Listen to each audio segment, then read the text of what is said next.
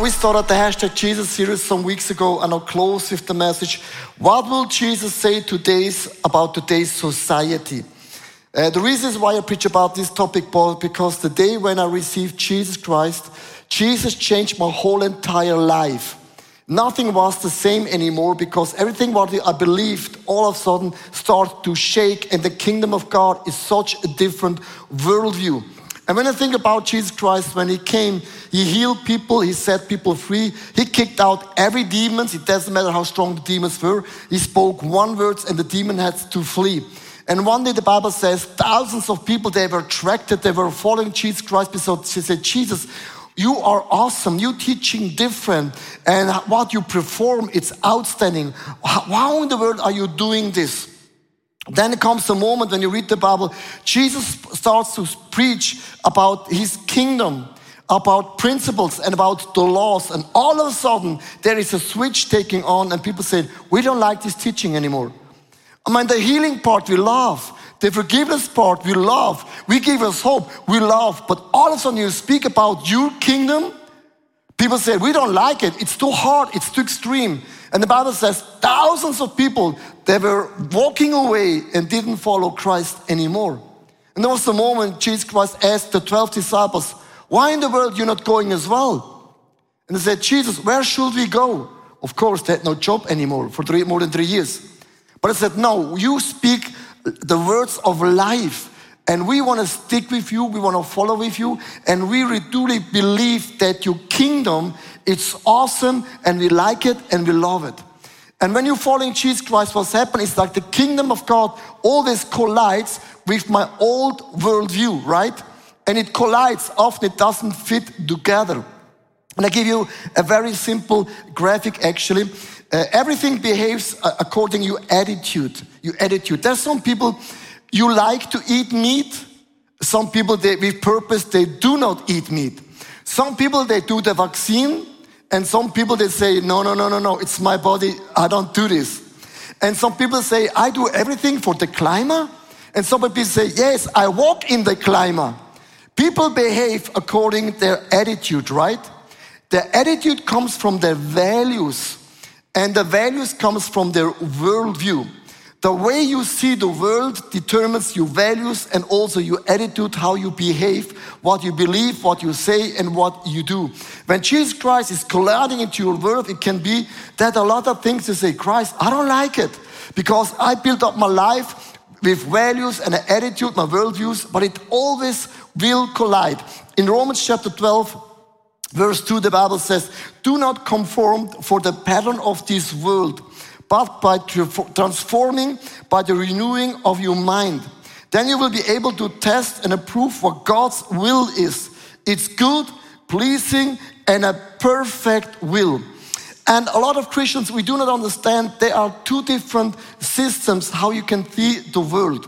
There's a Christian worldview, but also a worldly worldview. And I want to take you to a journey that you understand it's something totally different and often it doesn't fit together. If you believe in the Bible, if you believe in God, you have a Christian worldview. It doesn't matter where you're growing up in Asia, in America, Switzerland, we have a Christian biblical worldview. And everything starts actually with, with uh, the creation. When you see the next picture, it starts with the creation. Creation means God has created uh, heaven and the earth you know, and the rest is made in China, right? So is my running gag. But just saying, when God created everything and the seventh day, God said, wow, wow, wow, awesome, outstanding, amazing. God was excited about his creation. God formed Adam and Eve to people, and God always said, God has given us a free will. You cannot, you cannot force to love me. Love is always in a free will. It comes to fall of man. Adam and Eve, there were one tree, and God said, Do not eat from this tree, otherwise you will die. So they said, No, we do not believe in God. They ate from this tree and from the apple, and God kicked them out, and there everything fell apart. The world was not in a harmony. We have some wars, addictions, um, viruses, we dying, and all those things happen because of the fall of man. And some people say, Pastor, that's not fair. I'm not Adam and Eve. I'm a good man. Can I say to you, there's not one people is walking on this earth who is perfect.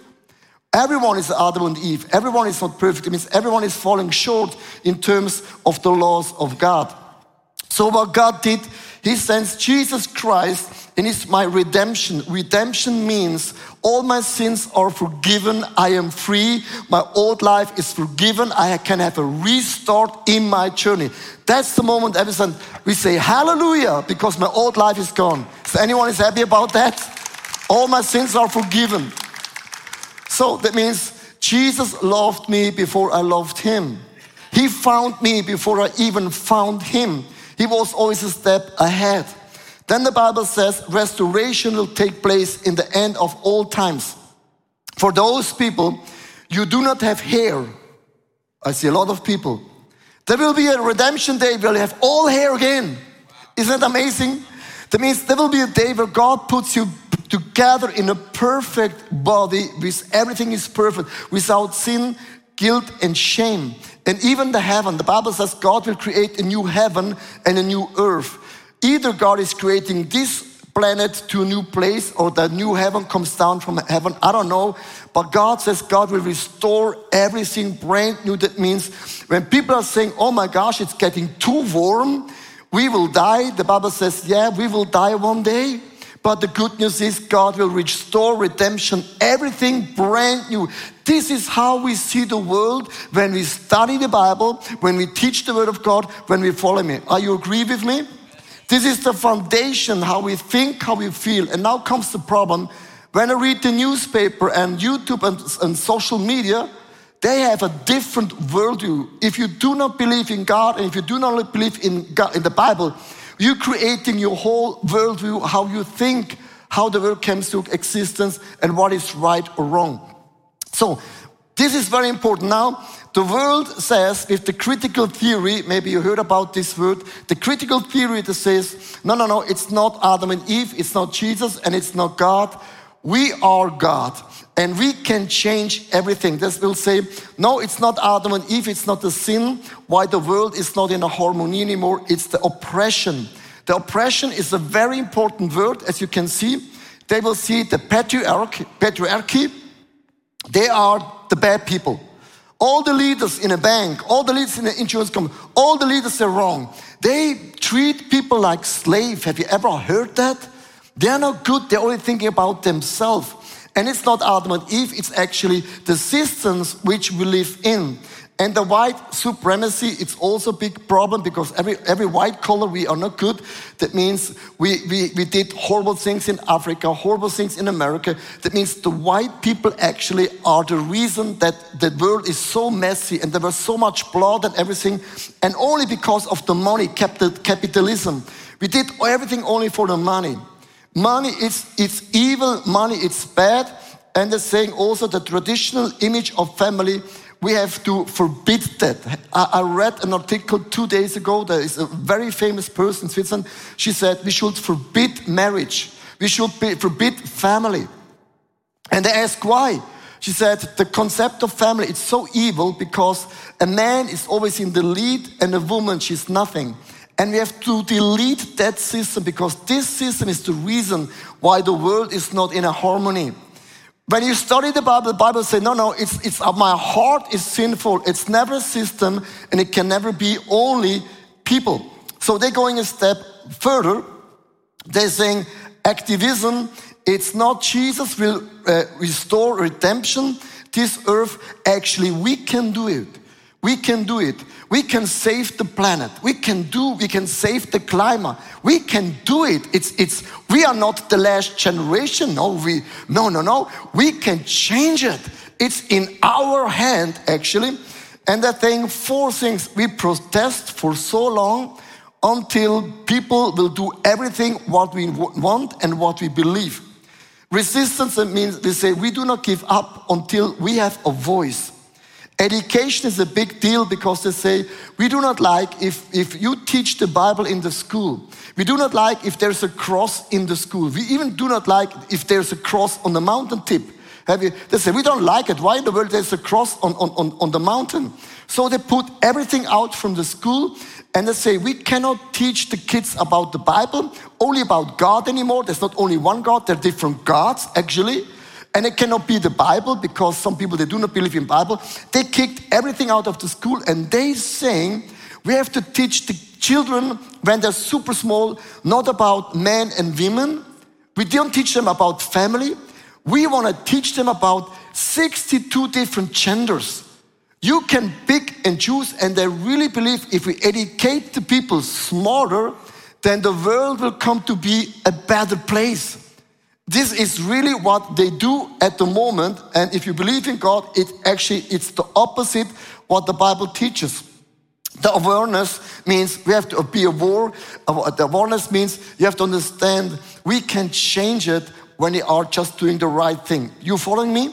This is a total different worldview and it cannot mix together. Then it's saying liberation means God will restore. They say, no, no, no, it, there's no God. There's no God, there's no Bible. Bible is even, even only a book from, from written by people, and it's even false. It's just a book about a story, but it's never the word of God. They're saying equality is very important. It doesn't matter where you're growing up, it doesn't matter what color do you have. Um, everyone on this earth has the equal right, the equal value, and God will say, Yes, I'm totally agree. Because I'm your creator. And God is your creator. God will say, Yes, I'm agree. Well, this is like a God will say, It's a no-brainer. Right? Then the power reversal say all the power is wrong because all the people they're misusing the power. And the funny thing to me is those people they want to make new laws and new regulations, they will be also in the lead. It's always a question who is in the lead, but they want to be in the lead as well. Justice is a big topic. Uh, that everyone has enough food, enough water, and all those things. And diversity, is a very, very big key in our society. So I, I want to, for me as a pastor, it's very important that you understand this graphic right now here because it doesn't fit together. And the Bible says we are living in this world, but we are not from this world. That means every time when you study the Bible, it collides with the worldview actually. Another graphic, it's here. Here is the Christian worldview. This may be what we believe when you read it and studying the Bible. And here is the worldview, the, the secular worldview. And it, doesn't fit together so different because we as Christians, we believe Jesus has done everything for me. He done, has done everything for me. I cannot do anything anymore. I cannot do anything to please God. It's done. It's done. The world says, no, you have to do. You do you just do it. You have to do something because it cannot be a cross. You have to do something. And the challenge is when you're living in this world and you're working on a working place or marketplace or even at home, there will be always like a colliding, a little bit an overlapping. That means, yes, we are in this world and certain things are not totally wrong. But it will never be a 100% mixture because sometimes Christians say, I don't like this. You, you split the world in two different worldviews. Yeah, this is what the Bible says.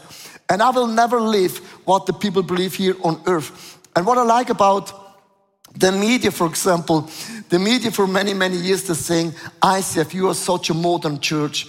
Uh, you, you pastors is so dressed well, he's such a good looking guy. This is what I hear every week, right? Thank you so much.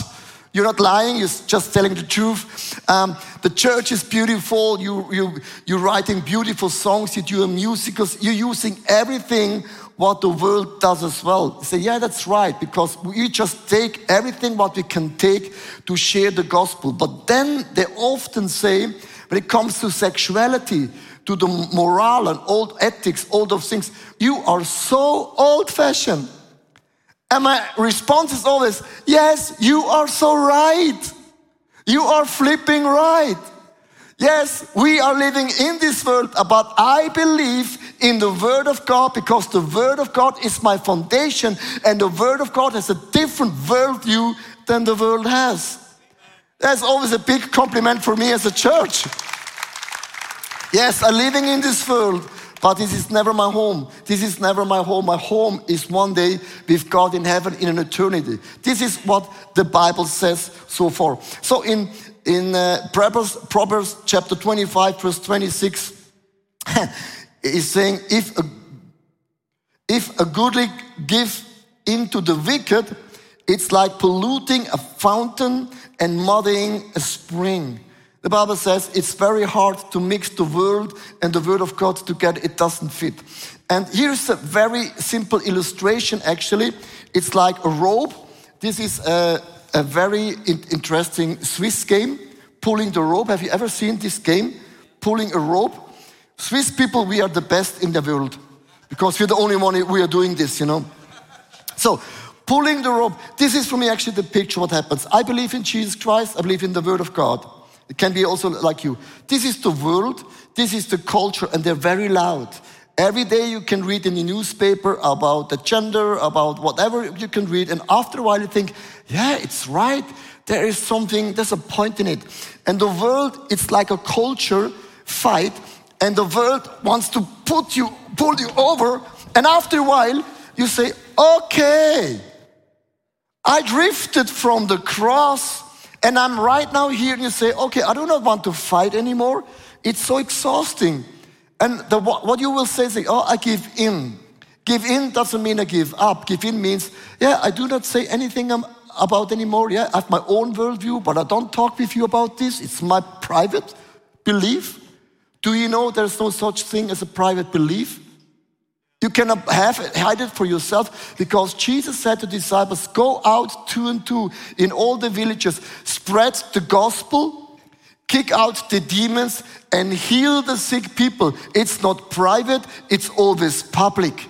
And what the devil in the world tries to do is say, Be quiet. It's for you, it's private, it never can be public.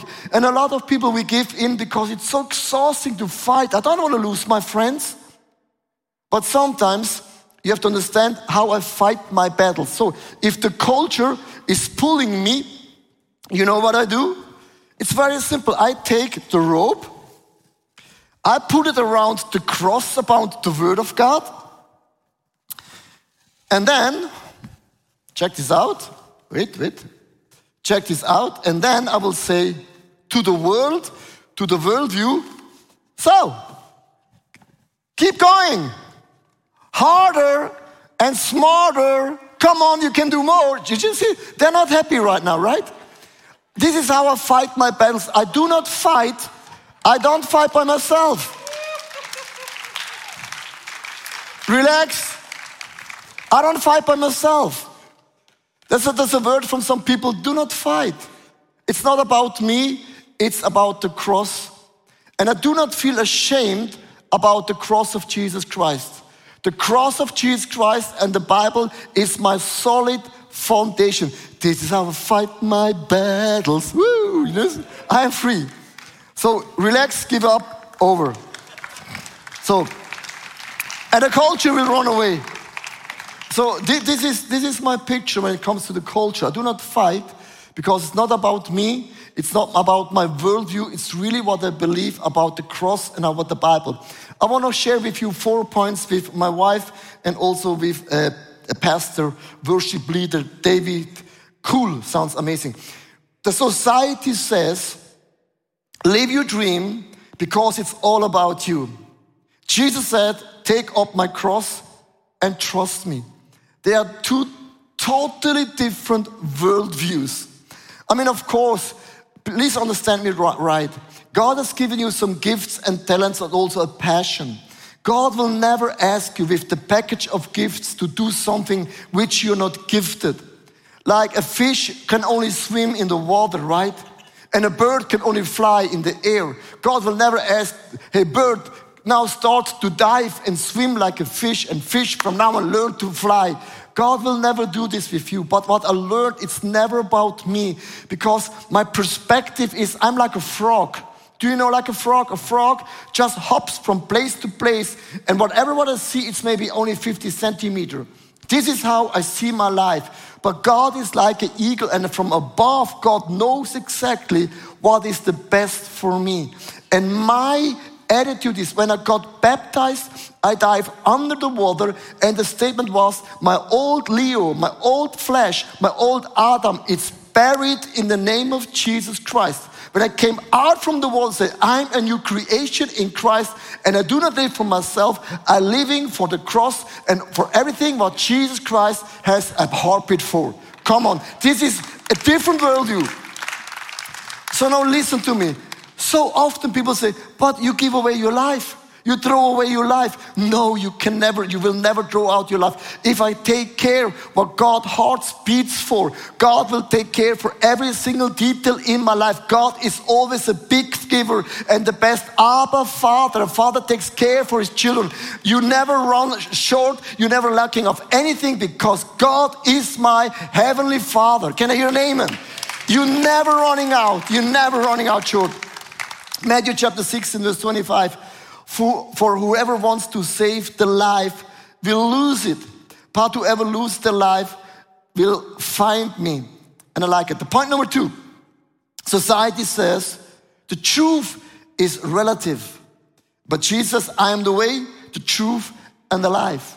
Have you heard about in our days, people will say, Have you heard about the deconstruction? You, you deconstruct the Bible, you put the Bible out in 1,000 pieces and you have some questions and then you want to put the Bible together, but there's always a leftover of certain parts. And the deconstruction doesn't work because the Bible, there's a story. A story about uh, God and people and about laws and principles. And I really do not believe that how I see the worldview, it's right. I really do believe that my foundation is the word of the Lord, is the Bible. I have never changed the word, I have never changed the Bible, and I will never change God. God is the same yesterday, today, and forever. And the word of God is inspired to the Holy Spirit, written to so many people for us as a navigation system to live a holy life for God. So listen to me. If I say, whatever I feel, if I feel this, I cannot be wrong. And people say, but love cannot be wrong. And my heart is right. But the Bible says, no, no, my heart is not right. Sometimes my heart has some issues. Sometimes my heart is crazy. Sometimes my feelings are weird. I cannot trust my feelings. I cannot trust my own heart. And I cannot not trust just whatever I believe it's right. And I lay down my life and I give God the permission. And I want to ask you, can God, have you ever given God the permission to speak into your life? Because when I read the Bible, it's not that I read the Bible. You do not know what happens when I read the Bible? The Bible starts reading me. It's like a mirror. And sometimes what I believe it's right and it's the truth, God will say, no, no, no, no, no. This is the old worldview, but I have something better for you. And I give God the permission to change me, to form me, and transform me more and more into the image of God Almighty. Give God the truth. He is the truth and never what I believe it's right or wrong. So, Pastor Sana, point number three the society says, follow your heart and only do what is good, good, good for you. Yes. So, no, just wait. But she said your heart needs healing. And I think there is a point. There is one. Because I knew that I had the impression a couple years ago to resist from sweets. Because I wanted not give in the wish from my, from my heart because my heart always wishes for sweets. So I started to fast from sweets. In this time, we had been given the chance to have a, a great dinner with an even greater dessert, and the dessert was one of my favorite warm chocolate cake with vanilla ice. I really like this kind of dessert, but sad to say, I had to resist because I was in a fast. Interesting enough was that the day after when I woke up, I felt so different than expected. Because when I eat sweet in the evening, then in the morning I feel uh, more tired than I used to after resisting the sweet. Isn't it interesting? My heart wants to eat the sweet because it tastes so well, but actually it's limiting myself uh, is limiting myself of power of energy the next day. Interesting enough is the word that is used when it comes in terms of the law that God gave Moses in Exodus. There is a word in Hebrew, it's uh, called heart. I don't know how to pronounce it properly, but what it means is it is uh, carved in stone. This is what that word means because we all know that God gave Moses the law and he carved it into stone. Uh, it's there forever. It's really, it's really the rule, unchangeable. But this is only one part what the word's meaning is. This Hebrew word heart has two meanings. The other meaning is freedom. How can it be? Two totally opposite meanings in one word. It's because of that, what I just said. If, if you have rules and regulations and laws and you follow them on the one side, you experience freedom in the other side. When I, as a parent, say to my kids when they were young, younger, when to go to bed, it's against what they feel like freedom. But I, as a parent, know that because I have this rule and this regulation and maybe this law to go to bed on time, I give them the freedom to get up next morning with full of energy, with full of power, with full of ability to accomplish something.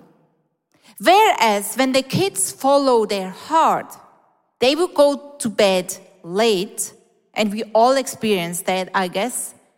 And we robbing ourselves about the freedom that we feel energized and we feel the ability for the power to accomplish something the next day. And that's why it's written in Jeremiah 17 verse 9 that our hearts is beyond cure. We cannot trust our hearts, but rather trust that our hearts need to be healed from Jesus, by Jesus. The next point is about what society says. Society says um, you must stand on the right side of the history. But Jesus says you must stand on the right side of eternity. Yes, I think all of us, we have heard sentences like starting with, How can you today still? And then something like, believe in God follows or believe in miracles when uh, science explains it all? Or how can you still preach such old moral principles like you do here at ICF? How can you still believe and go to church? And um, in these words, there's a threat embedded the threat of what's what if you standing, what if you will be on the wrong side of history? What if you leave a legacy and people will say about Dave Cole, he was really wrong. He was, he was having such a messy perspective and he was wrong. And if we're not careful, if we're not careful following Jesus and taking his perspective, then people will have a lot of power over us. Fear of what people think and say about us will drive us instead of Jesus. And Jesus said a lot of things when he walked the earth, right? And he said a lot of beautiful things that really encourage us, like, I have come not to condemn, but to save. I have come so you might have peace. My yoke is easy, and all these beautiful verses we like to put on Instagram. I've got another one for you out of Matthew 10. Do not be afraid of those who kill the body, but cannot kill the soul. Rather be afraid of, of the one who can destroy both soul and body in hell. Now, what Jesus does not do here, he's not saying, I'm so pumped and I'm so looking forward to condemn everybody to hell. I can't wait to, fire, to, to, to put you guys into the fire of hell. Quite the opposite, actually. He warns us that we do not give power to people over us, what they think and what they say about standing on the right side of history. You know, we need to put our eyes on Jesus and think about that we will one day stand in front of him and he will judge us. And if he was your savior, if he is your savior, you will enter eternity with him. And there's a great uh, thing about the Roman Empire in the days when Jesus was alive on this earth, walked the earth, the Roman Empire was the power of, of the world, the world power, right? And the Romans thought, well, this Jesus movement is going to be uh, uh, just a little uh, inconvenience. We're going to rot them out. Before it's really big, we're going to crush it all. And how wrong were they? Because we're here today celebrating Jesus having the cross here, and I don't see a lot of Romans uh, walking around here with funny helmets. Okay? So there's that. And then this week I read something that I want to read to you a quote that sums it up so beautifully. Evil may so shape events that Caesar will occupy a palace and Christ a cross. But that same Christ will rise up and split history into AD and BC. So that even the life of Caesar must be dated by his name.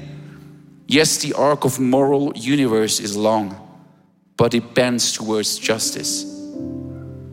Don't worry so much about standing on the right side of history, but worry and think about standing on right side of eternity. Come on. Thank you, Dave. So I want to close with a prayer, and sometimes it can be that you stand alone in your family. I was the first guy in my family. I believed in Jesus Christ. I was the first guy. Someone is always the first guy. I never gave up. I never stopped reading the Bible. I never stopped going to the church and was the first guy who brought revival into my family, into my whole relatives, in my whole surrounding. And it can be that you're standing alone and the world tries to, to, to pull you over, but I don't do that because I'm not ashamed about the cross. The cross of Jesus Christ and the Bible are, are redemption. They're redeeming me from my old mindset, thinking, and all my feelings, and God creates me into a new perfect, perfect person into the image of Jesus Christ. Hey, thanks for watching. Hey, our passion for people is that we see them grow in their relationship with Jesus, live fearlessly, and influence their people and the surrounding in a positive way. And if you would like to be part of that vision, we thank you so much for your financial support because that would make it possible.